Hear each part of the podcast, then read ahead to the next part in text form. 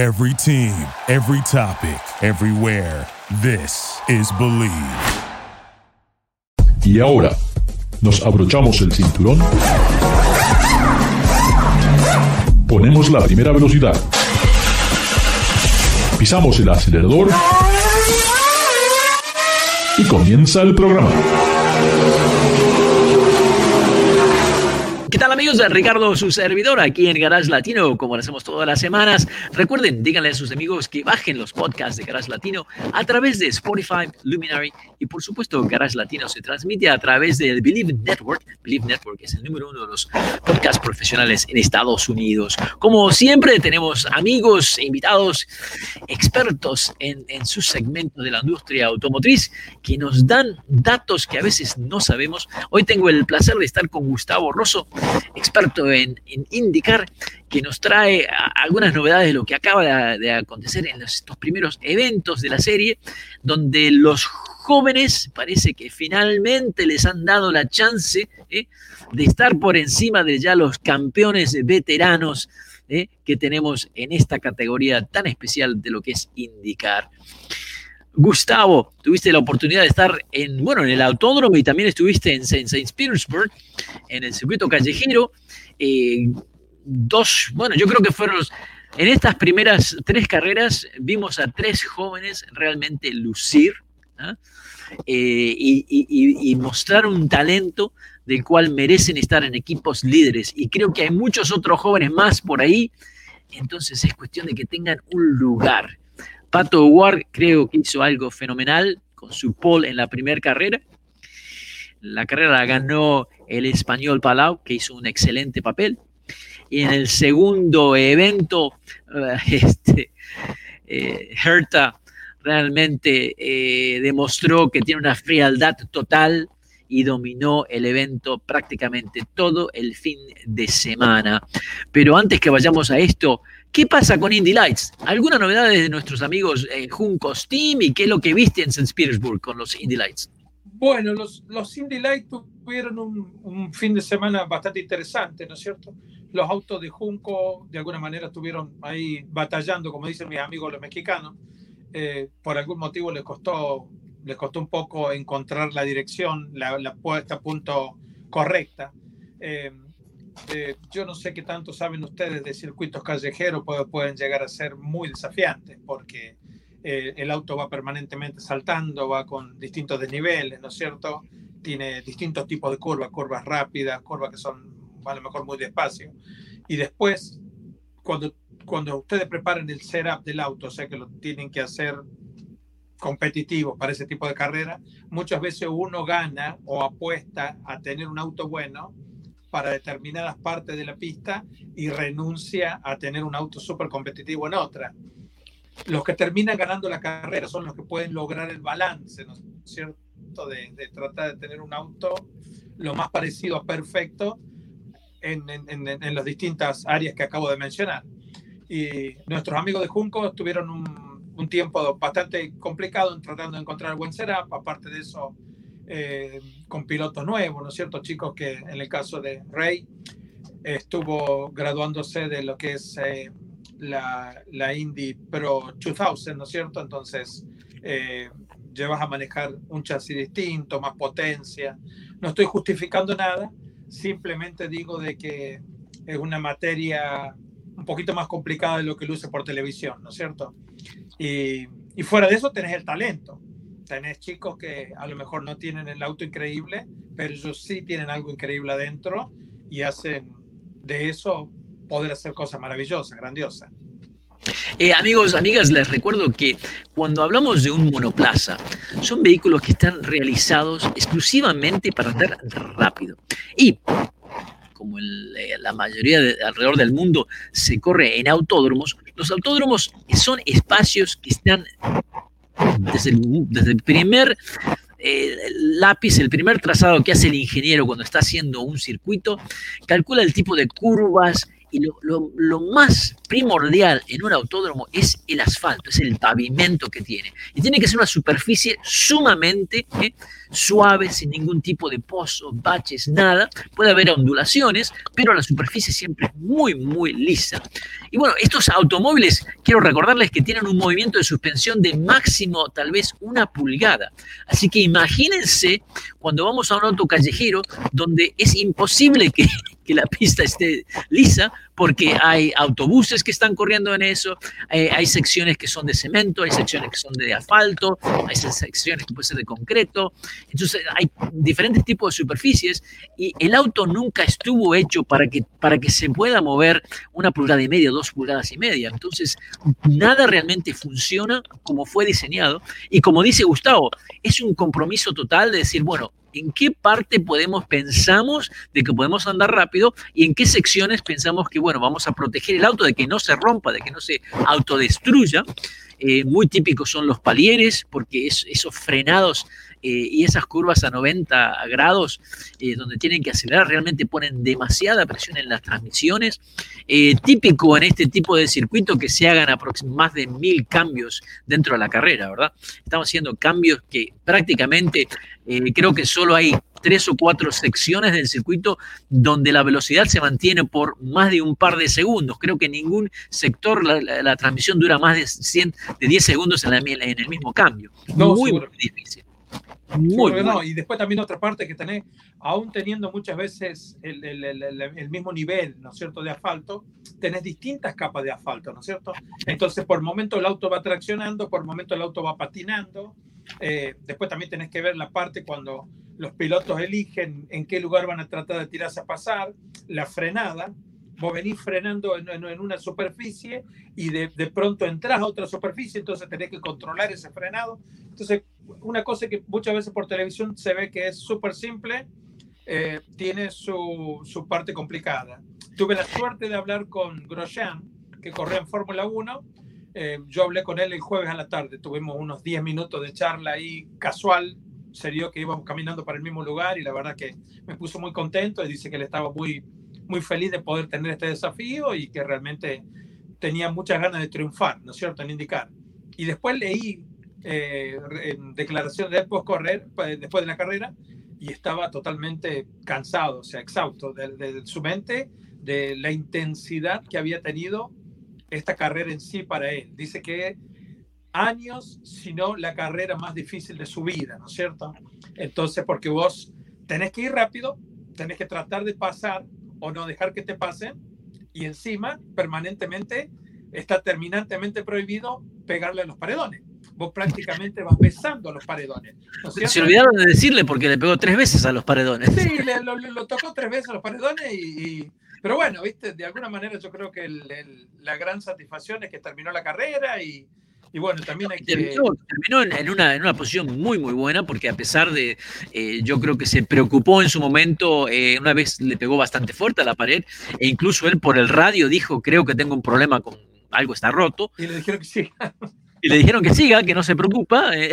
Yo, yo a Grosjean le tengo mucha fe para Road América y para mí de Ohio. Yo creo que en esas dos pistas él va a poder eh, de alguna manera demostrar todo lo que ha aprendido en Europa y, y, ojalá realmente se gane un lugar dentro de la categoría. Yo tuve la suerte de hablar con uno de los mecánicos de Dale Coin, con Artur, un amigo personal que tengo, y me dijo que la calidez humana que tiene él realmente ellos están muy felices, pero me dijo algo también de que me puso triste de alguna manera, dice, eh, si le va bien realmente, alguien, algún otro equipo lo va a querer robar de nosotros y llevárselo. Y ahí es cuando me, me sentí de alguna manera dolido porque ellos a, a, a Alex Paló le dieron un buen auto, eh, quizás no el mejor auto de la categoría, pero le dieron un buen auto y, y todos sabemos de que cuando un equipo grande necesita un piloto, siempre se fijan en estos equipos, ¿no es cierto?, más chicos que tienen a lo mejor un poquito más de limitaciones comerciales, ¿me entendés? Y por eso terminan accediendo al talento. Uh, yo creo que Grosjean está haciendo un papel excelente e incluso me parece que está haciendo que no está no está recibiendo todo el crédito porque en este momento tenemos a este australiano que supuestamente con Penske iba a ser la, la nueva maravilla lo cual realmente todavía no lo ha demostrado. Solamente en esta. Pienso que no, y yo no, no sé si lo va a demostrar, ¿eh? porque volvemos a lo mismo, no es por nada, pero indicar es, puede ser complicado indicar, ¿eh? o sea, eh, parece otra cosa desde la televisión, pero, estar ahí en vivo y en directo. Por eso a mí me llamó mucho la atención lo, de Grosjean porque él terminó con un buen resultado, después de pegar a la, a la pared tres veces, después de que dijo algo está roto, o sea que mentalmente él encontró, el auto no está igual, algo, algo está diferente, y que los pits te digan que continúes, eso psicológicamente eh, te afecta. Nadie, nadie, te puede decir que no te afecta. Sí, te va a afectar porque tú estás pensando, yo estoy manejando el auto, yo siento algo mal. Seguro. Pero así eh, terminó la carrera, terminó dentro de la misma vuelta eh, sus tiempos en clasificación en, ambas carreras. Han estado justo en el medio, ¿ah? no, no era ni, ni, el más lento ni el más rápido, pero estaba justo en el medio.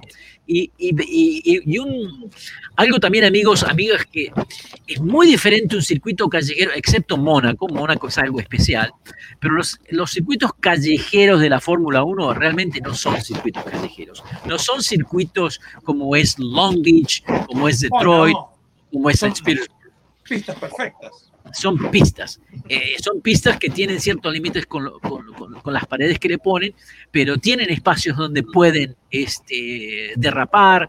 Eh, indicar realmente es una carrera a ciegas.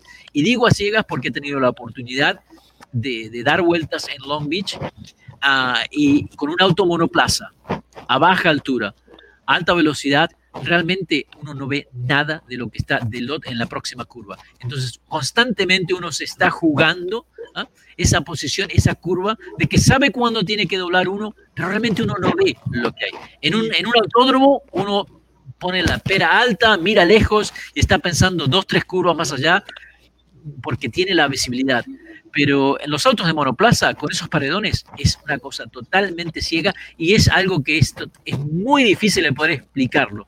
Y lo que hacen todos estos pilotos realmente es, es increíble y me, llama la atención lo que hizo Grosjean. ¿eh? Eh, me pareció que hizo un trabajo excelente y se vio muy bien lo difícil que es cuando tenemos al 7, el campeón por siete veces en NASCAR, que realmente el primer día estaba totalmente perdido. ¿Me equivoco, David? Gustavo? No, y incluso yo charlaba con algunos periodistas que siguen un poco más de NASCAR, ¿no es cierto? Y eh, como uno trata de, antes de tomar o desarrollar una opinión, ¿no es cierto? trata por lo menos de, ir a la fuente, a las personas que han seguido la carrera de él. Y, y me decían de que el, manejo que tiene eh, Jimmy es, es, es, más como llevar el auto de, como de costado, ¿no es cierto? Más como drifting, o sea, como, como, como que el auto vaya deslizándose permanente de la manera que sea. Y en el indicar, ¿no es cierto? Es todo mucho más finito. Es una cosa finita que lleva la otra cosa finita que lleva la otra cosa finita. Entonces, cuando vos te saliste de esas cuatro o cinco cosas finitas, en el reloj termina siendo medio segundo o un poco más. Sí. Y es el reloj el que no miente. ¿Me explico? Sí, sí. Entonces, ahí eh, yo, no sé lo que, va, lo que van a tener que hacer. Eh, con, con, un colega que tengo japonés que comparto mucho tiempo, que entiende mucho de esto, dice que el, el, japonés me decía de que él consideraba de que Jimmy debería tratar de hacer alguna carrera en óvalo, más allá de que sabemos que la familia no estaba contenta con esta idea ni nada, que por lo menos en el óvalo él entendía que no iba a desentonar tanto con los pilotos de indicar pero lo que es en, la pista, eh, desafortunadamente no puede hacer nada porque eh, el estilo de manejo que tiene, que, que, lo ha llevado a ser campeón y que ha manejado toda su vida, es muy distinto al que se requiere para manejar un auto de indicar. Y yo creo que también es una cosa que tiene que ver con la, con la memoria muscular del individuo. Eh, yo recuerdo, tuve la oportunidad de participar en, en un óvalo de, de media milla eh, y, el día de práctica yo realmente no entendía nada, era como que yo no sabía manejar, porque no entendía cómo yo miraba las ruedas del auto y decía, pero eh, los ángulos de este auto están mal, esto no puede andar, pero sí andaba en el autódromo. Entonces era muy difícil de entender eh, toda la geometría, todo comparándolo a un auto de fórmula, era, esto es imposible, esto no se puede manejar, incluso cuando salí de los pits y todo eso, pero eso es, algo está mal en el auto. Y cuando te entras en el óvalo, entonces poco a poco es como que el auto se como que comienza a actuar, hace lo que tiene que hacer, pero no es nada similar a andar en un auto de fórmula en un circuito, es totalmente diferente. Y yo creo que Jimmy, con tantos años de, manejar en estos óvalos a alta velocidad con automóviles que realmente tienen una característica muy, muy especial y que lo hemos visto, cantidad de pilotos, lo ha hecho Montoya, lo hizo eh, Adrián Fernández, eh, eh, cantidad de pilotos que vinieron de monoplazas, se subieron a NASCAR, tampoco pudieron andar. No, bueno, Darío. Porque entendí que es una cosa totalmente diferente. Y yo creo que para Jimmy Johnson, con tantos, tantos años de, de, manejar de cierta manera, ¿verdad? El manejar un monoplazo, el monoplaza, así de, primeras, en un circuito callejero, ah, muy difícil, muy, pero muy, muy difícil para él. Y la verdad que sí. Pero bueno, yo creo que eh, le hace bien a la categoría. Eh, la experiencia que tiene, ¿no es cierto? La cantidad de seguidores que tiene, el respaldo publicitario que tiene.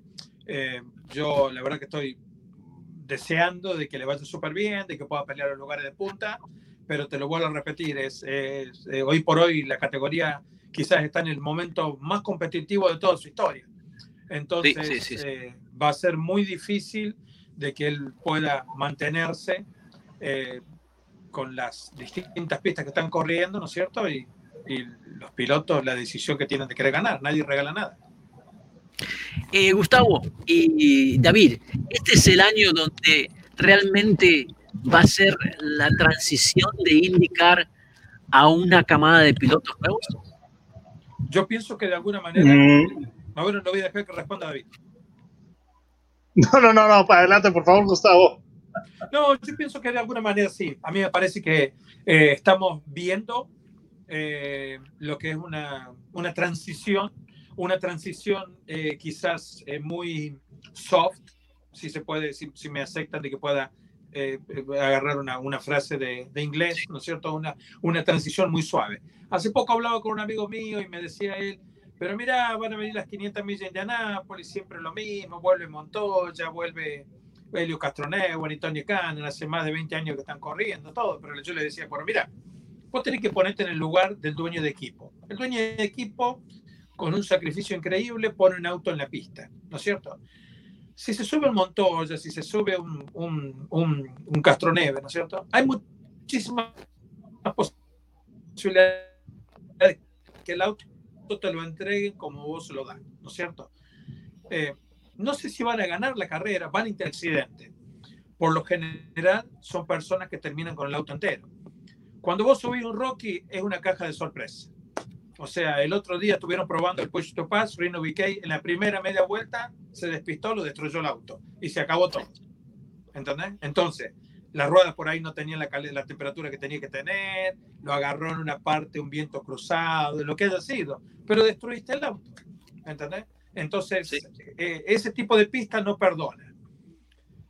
Entonces, como para redondearlo, estamos siendo parte de esta transición.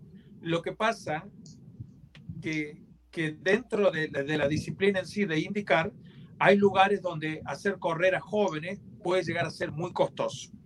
Entonces, lo estamos viendo, va a tardar un poquito más de lo que, de lo que podría tardar en otra categoría, pero definitivamente yo diría que en dos o tres años desde ahora, eh, cinco pilotos más nuevos vamos a tener y de los que están ahora van a estar retirados. Sí, yo espero que sí, porque creo que se necesita eh, todo, todo, este tipo de, de, eventos, especialmente cuando es el deporte motor. Eh, lo que más llama la atención tal vez es, es, son las agallas, la bravura de los pilotos jóvenes, eh, donde realmente te hacen disfrutar del evento.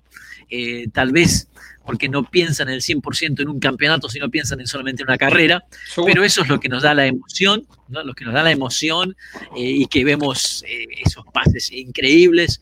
Eh, y bueno, esperemos que sea este el momento, porque la categoría indicar quiero que, me gustaría mucho que regrese nuevamente a hacer lo que fue en su época, de tener los mejores pilotos, de tener más patrocinios, de tener más eh, marcas involucradas. Eh, es algo que se extraña muchísimo. Estamos con Gustavo Rosso, especialista, experto en indicar y con autos Anguer, youtuber, el youtuber David, David Logi. David Loja, ¿eh? Ah, con los bigotes especiales que ha estado muy callado y hoy con algunos problemitas técnicos. Increíble, quiero agradecerles, se nos acaba el programa, pero vamos a tener un poquito del after show, pero ya tengo que cerrar a los 45 minutos. Así que amigos, amigas, quiero otra vez agradecerle a Gustavo, a, a David de estar aquí en Garage Latino. Recuerden, díganle a sus amigos y amigas que pueden bajar los podcasts de Garage Latino a través del Luminary, Spotify y nos encuentran en el Believe Network. Así que amigos, será hasta la próxima. Si quieren quedarse unos minutos más, vamos ahora al After Show. Ya regresamos. Gracias por participar con nosotros.